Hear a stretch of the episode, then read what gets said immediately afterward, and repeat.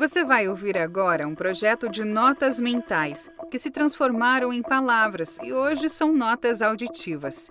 Minhas frequências, textos, crônicas e ensaios escritos e narrados por Otávio Sedor.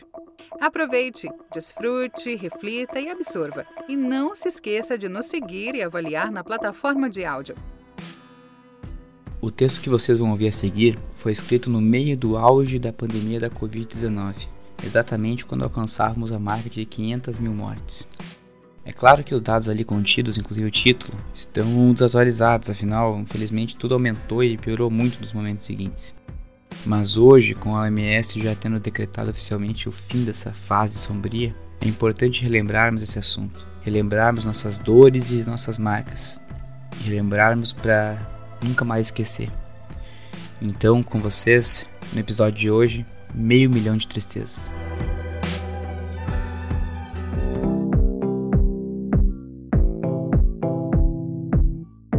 É impressionante como tudo vira paisagem depois de um período mais longo de repetições. Já convivemos com essa pandemia horrorosa há quase um ano e meio. Nesse tempo, na medida do possível, a vida seguiu. E quando a vida segue depois de alguns choques, a gente acaba não se dando mais conta do tamanho dos acontecimentos. No último domingo, vendo o Fantástico, que sempre dá uma aula de conteúdo jornalístico, me deparei com aquela reportagem que tratava da marca das 500 mil mortes pela Covid-19. Mais do que um número astronômico, um verdadeiro tapa na cara depois de refletir que, além de 500 mil sonhos que foram interrompidos, outros milhões de pessoas ficaram. Familiares, amigos, colegas, e a perda é uma tortura para quem fica. Foi justamente esse o foco principal da matéria: o sentimento dos que ficaram, dos que pouco puderam fazer além de assistir em um piscar de olhos a passagem de pessoas que amam muito. Não tem como, em uma situação como essa, não despertar em nós o nobre sentimento de empatia. Pena que ele está cada vez mais raro. Empatia é simplesmente o ato de se colocar no lugar do outro. Tentar, apenas tentar, imaginar e sentir por um instante o que o outro passou ou está passando. Quando a gente já passou por algo parecido, a empatia fica ainda mais viva no nosso coração. Acho que poucas vezes falei sobre Covid por aqui. Por menos vezes ainda, falei sobre minha vida pessoal. Mas a dor das pessoas que amavam e viviam com esses mais de meio milhão que nos deixaram me trouxe uma vontade absolutamente instantânea de estar escrevendo isso agora. Quem me conhece sabe que tive algumas perdas importantes na vida. Perdas bastante precoces, talvez. Além dos meus avós, referências eternas em tudo que me tornei, também a partida da Ellen há quase dois anos. Aconteceu dez dias depois de noivarmos e após alguns anos de convivência morando juntos.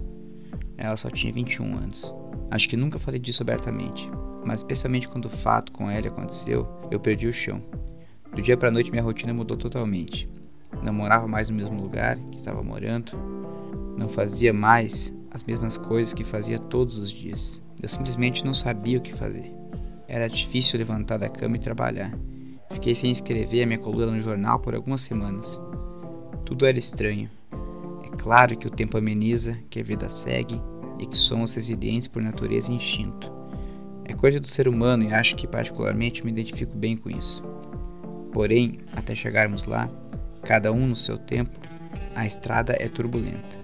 E foi por isso que me coloquei no lugar de outras milhões de pessoas que estão passando por isso nesse momento, ou já passaram, ou ainda vão passar.